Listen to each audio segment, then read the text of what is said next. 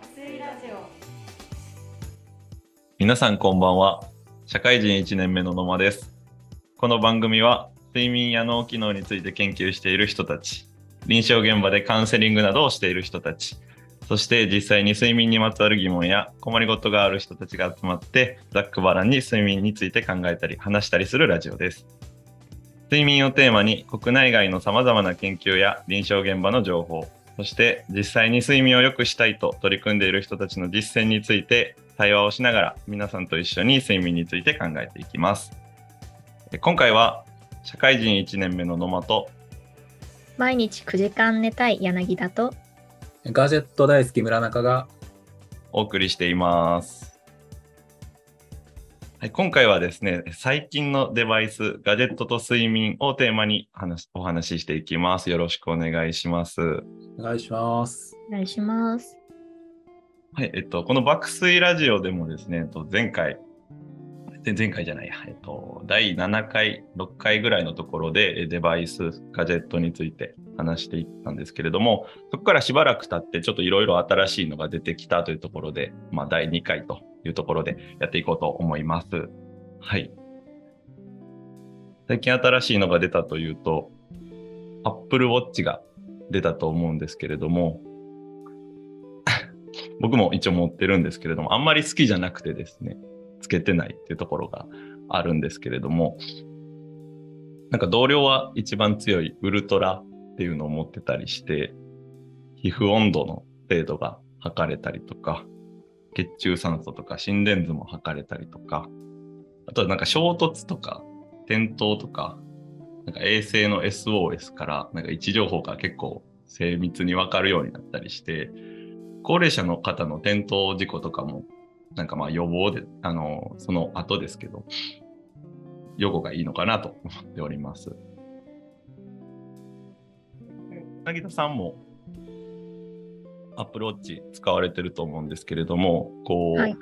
何が一番活用できてたり、こう、何かどこが魅力だったりされますか？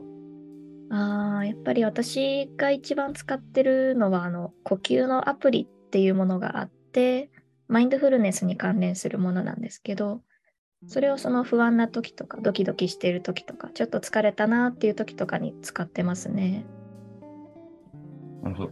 マインドフルネスのあの、呼吸を使ってやるやつとかですよね。あそうですそうです。僕、Apple Watch 使ってるんですけど、一回もあれ使ったことがなくて、ただただ Apple Watch から早く寝ろ、早く寝ろという通知だけが来てしまうんですけれども、結構柳田さんも通知とか使いますか？あそうですね。結構通知は使っていてそのあのスマホを使えない場面だとかにこう通知を手元でちらっと見て確認することとかは結構やったりしますね。村中さんは Apple Watch お使いでしたっけ？いや僕ガジェット大好きってあの言いながら実はアプローチは持ってなくて買おうかどうかずっと悩み続けてますね。うん。結構 Apple Watch とかだと通知とか結構うん便利ですけど、いかがですか？なんかあの腕についてるから通知気になるのかなっていうのをちょっと実は思ったりしててそのついていないのであれば割と通知は一気に見ることがあるのでまあそれでいいのかなって自分でちょっと納得してたりするしなんか通知が見えることあの腕で腕腕についてる通知が見えることで、まあ、気まずくなったりというかあの集中したい時に集中できなくなったりしないのかなっていうのは素朴に疑問に感じたりしてますね。うんあ確かに私もその通知がすごく来る時とかは全然集中がき切れちゃうのでそういった時はすぐにお休みモードとかにしちゃいますね。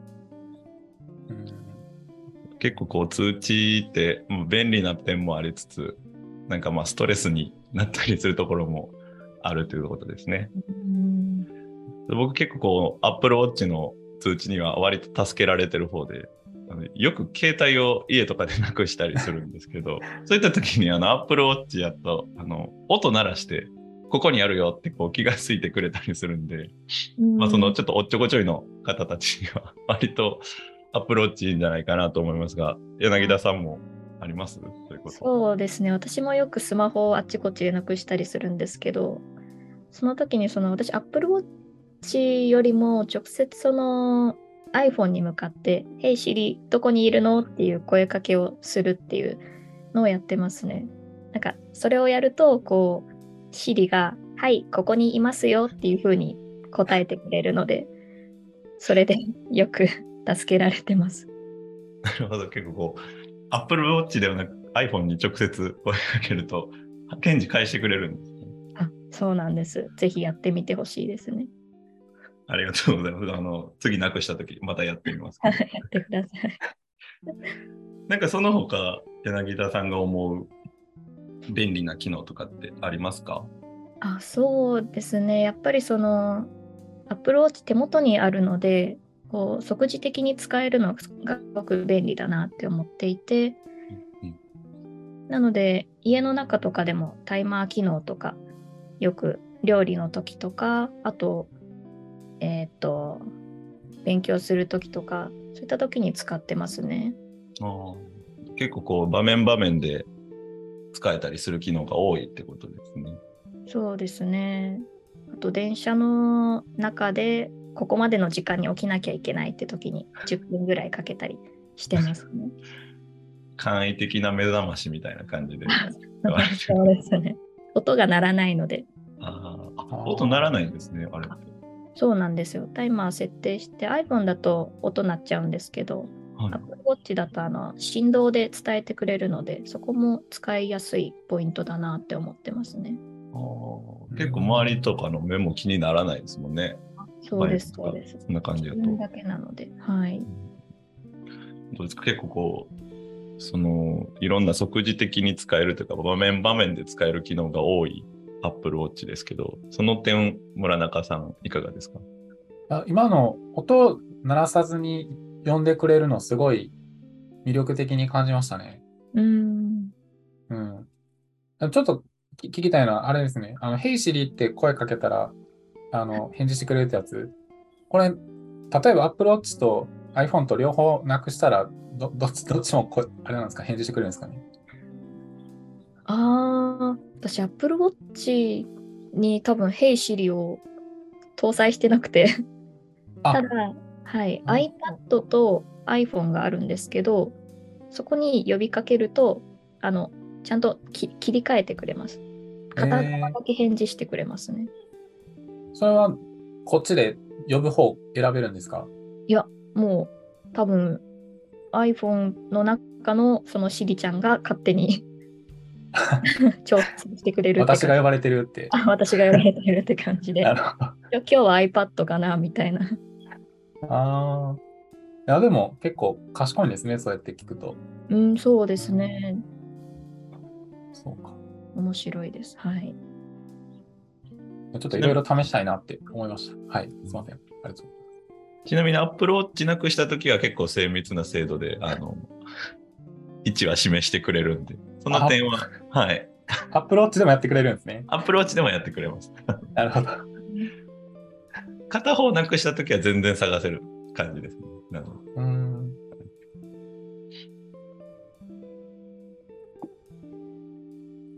いや、面白いです。はい。あなんか、思ってなかった使い方があるんだって思って、すごくうん今の話聞いて魅力を感じました、本当に。ね、結構こう Apple Watch いろいろ機能がついてて便利な分、ただちょっとデメリットっていうのもあるなというふうには僕は思ってまして、なんか、やや充電の消費は早いかなっていうのは思ってますね。うん。どうですか、柳田さん。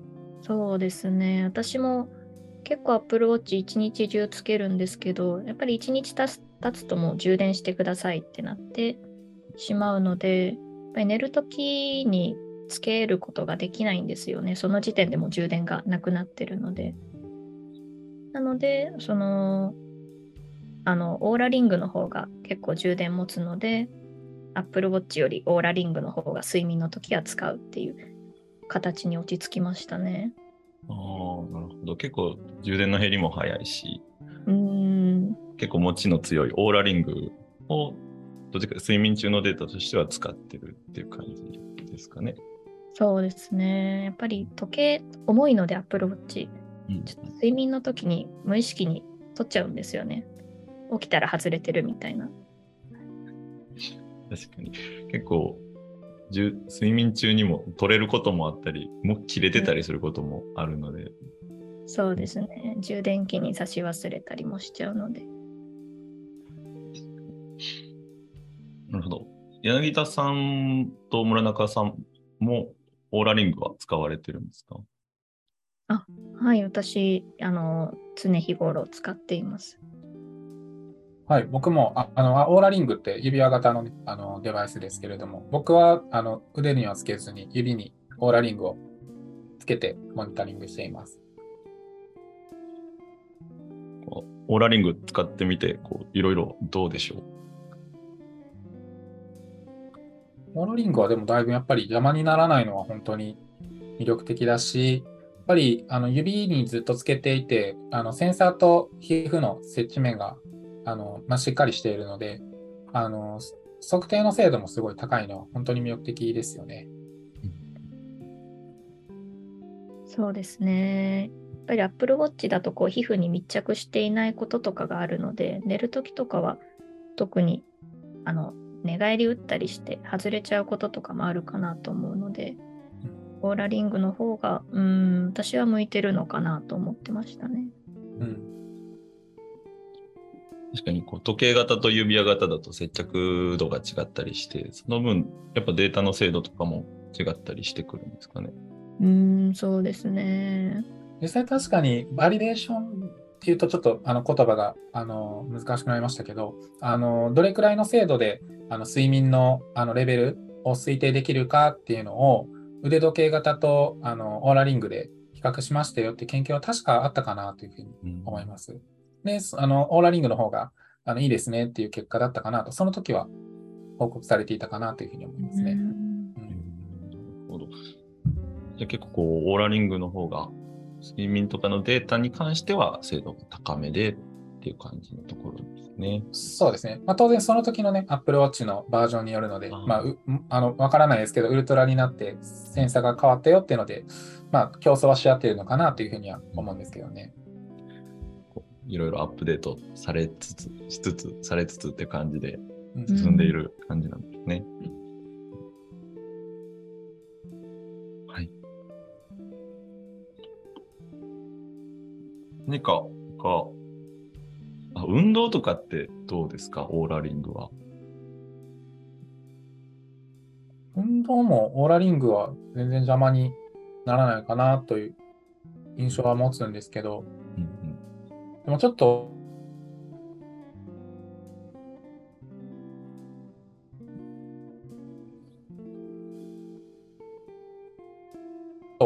始めてみたってなれないなっていうふうに思ってます。うん確かにプールで落としちゃったらもうどこ行ったかわからなくなっちゃいますもんね。そうですね。なんか他のレーンとかにもちょっと行ったらすごい気まずいので。うん、泳いで取りに行かなきゃいけないです。確かに、でもちっちゃい分、あのちっちゃかったりする分、なくしたときは辛いっていう感じのものがある。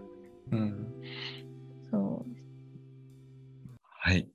ということで、あの、そろそろお今回はお時間となりました。最後にこの、今回ラジオで話したことをちょっとまとめて、今日のトークはおしまいにしたいと思います。